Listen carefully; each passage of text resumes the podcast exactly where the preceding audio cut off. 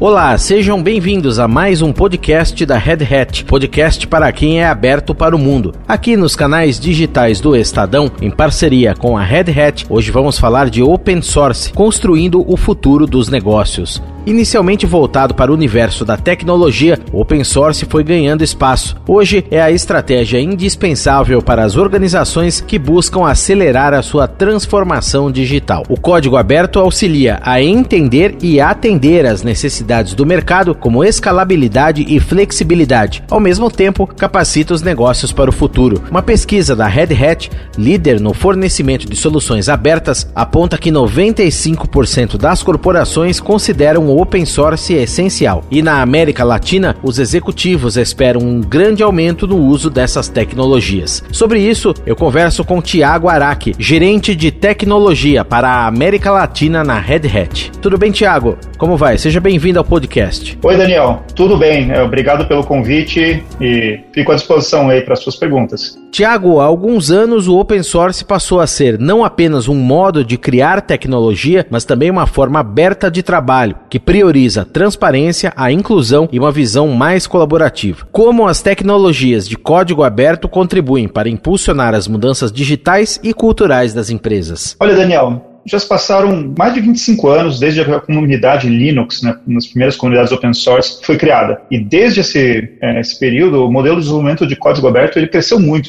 exponencialmente, a gente pode falar. Hoje já são milhares de comunidades, milhões de participantes, e hoje é o modelo de padrão mais assim, conhecido para a inovação tecnológica. Só que isso só foi possível porque as comunidades de código aberto ela têm um modelo diferente do que se vê no mundo proprietário. É um modelo de desenvolvimento muito mais baseado em transparência, na confiança e principalmente na meritocracia. Isso atrai muitos talentos, muita gente quer participar do mundo open source e torna o desenvolvimento das soluções muito rápido e muito eficiente. Porque no open source, a gente sempre fala isso, as melhores ideias e as melhores soluções vencem. Não importa de onde surgiu ou quem elaborou, quem construiu essa, essa solução. Agora, o que a gente tem percebido, devido também ao fenômeno recente de transformação digital que nós vivemos, qualquer, toda empresa precisa beber dessa fonte é, de inovação é, e fazendo uso do open source não apenas pela tecnologia, mas principalmente pela forma de trabalho. A gente vê que qualquer empresa, qualquer tamanho, segmento, estão tendo que desenvolver produtos e serviços cada vez mais inovadores, com muita rapidez na entrega de valor, só que sem deixar de prezar pela qualidade. E é por isso que as práticas, a cultura das comunidades open source acabam sendo tão importantes e tão adotadas no momento de impulsionar essas mudanças culturais dentro das empresas, já que elas é, que trazem uma forma de trabalho mais ágil, mais aberta e principalmente mais colaborativa. E Tiago, segundo uma pesquisa realizada pelo Gartner, as tendências de TI para 2021 terão como focos a centricidade nas pessoas, a independência de localização e a entrega resiliente. De que maneira o open source atende a estes três pilares? Olha, isso é muito verdade. É o open source, tanto como tecnologia como cultura, são fundamentais para alcançar esses três objetivos. Vamos por partes. No caso da centricidade das pessoas, o que nós estamos vendo é cada vez mais valor na usabilidade das soluções, na adoção de práticas de design thinking é, e outras coisas novas como Minimum Viable Products, os MVPs. O objetivo de tudo isso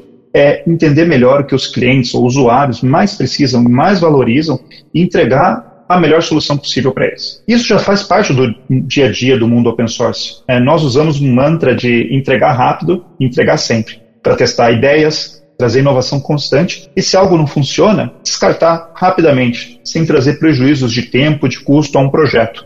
Essa é a parte que fala da centricidade, que é tão importante de testar ideias, testar com é, os clientes em foco, ter o feedback constante deles. No caso, você falou também da independência de localização. Esse é um dos principais focos da, da Red Hat no desenvolvimento de soluções open source. A gente chama isso de Open Hybrid Cloud, que é um modelo que permite, que eu chamo de tirar proveito de qualquer tipo de ambiente, seja um data center tradicional, as diversas nuvens públicas e até os novos data centers do tipo Edge. Isso é possível porque o modelo Open Hybrid Cloud traz uma camada comum, consistente, que permite mover o que a gente chama de cargas de trabalho, as aplicações, entre esses diversos ambientes sem qualquer problema. E por fim, você mencionou também a entrega resiliente. Isso tem um pouco a ver com o que eu mencionei antes, de construir inovação constante, mas sempre com qualidade. Esse é um outro foco importante é, que a gente vê na, no open source e ver também muito é, nas soluções da Red Hat para os nossos clientes, porque nós trabalhamos muito fortemente nas soluções de automação de todo o ciclo de desenvolvimento de software, para que ele seja contínuo. Quando a gente fala de contínuo, é rápido e de alta qualidade, com testes, com, com a capacidade de entregar, sabendo que o que a gente vai entregar vai funcionar, vai ser resiliente, como você mencionou antes. Não adianta ter só velocidade, ou seja, ser rápido, se todo o tempo é, a equipe está lá trabalhando para corrigir os problemas que foram colocados em produção. Então tem que ser rápido e com qualidade. E Tiago, com base em tudo isso que você acabou de nos explicar e também na sua visão, qual o papel da tecnologia open source para impulsionar a retomada e o crescimento econômico em 2021 e também no futuro próximo? Olha, hoje em dia, bom, e de acordo com o tipo de impacto né, da crise em cada indústria, a gente vê empresas hoje que possuem muita demanda né, e precisam ainda mais velocidade nessa infraestrutura, e também tem aquelas que estão no outro extremo, que possuem muito pouca demanda e estão no momento de enxugar os custos. O open source, pelo, até pelo modelo de desenvolvimento que eu mencionei antes, ele tem um aspecto de muita qualidade, de inovação, segurança e baixo custo de aquisição. E é por isso que ele funciona bem em ambas situações, né, de alta e baixa demanda. Ele acaba sendo uma peça fundamental. Em especial também eu falei das soluções de automação de infraestrutura de processo de TI. Eles têm como objetivo liberar recursos para investimentos que podem ser necessários para as empresas que hoje estão enfrentando essa crise. E dar mais agilidade também para aquelas empresas que precisam seguir crescendo, escalando sob demanda. Eles precisam crescer tão rápido que até não tem infraestrutura, não tem computador suficiente. Então a nuvem acaba, acaba ajudando. Outras têm que controlar os custos o mais fortemente possível.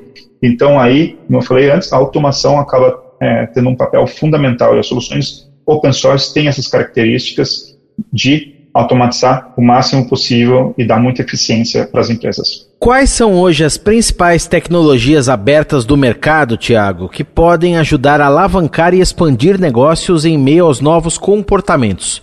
Por exemplo, home office, o boom do e-commerce. Olha, no caso do e-commerce, está acontecendo uma situação aqui que se por acaso um serviço ou um app estiver fora do ar, basicamente essa empresa está perdendo negócios para o seu concorrente. Por isso que tantas empresas desse, é, nesse mercado estão investindo é, fortemente em uma tecnologia é, open source chamada Kubernetes, que é uma solução open source muito popular para o que nós chamamos de gestão de aplicativos que querem um comportamento de nuvem, ou seja, escalar sob demanda, ter grande resiliência e poder funcionar em distintas nuvens e ambientes on-premises. Esse, sem dúvida, é uma das principais tecnologias que as empresas estão fazendo uso, uso hoje em dia. No caso do é, home office, as pessoas trabalhando de casa, além, claro, das diversas soluções de colaboração virtual que surgiram ou que as pessoas começaram a conhecer nos últimos tempos, como Zoom, é, Miro, Mentimeter, entre várias outras é, que se tornaram muito populares, há também é, as empresas que começaram a fazer uso de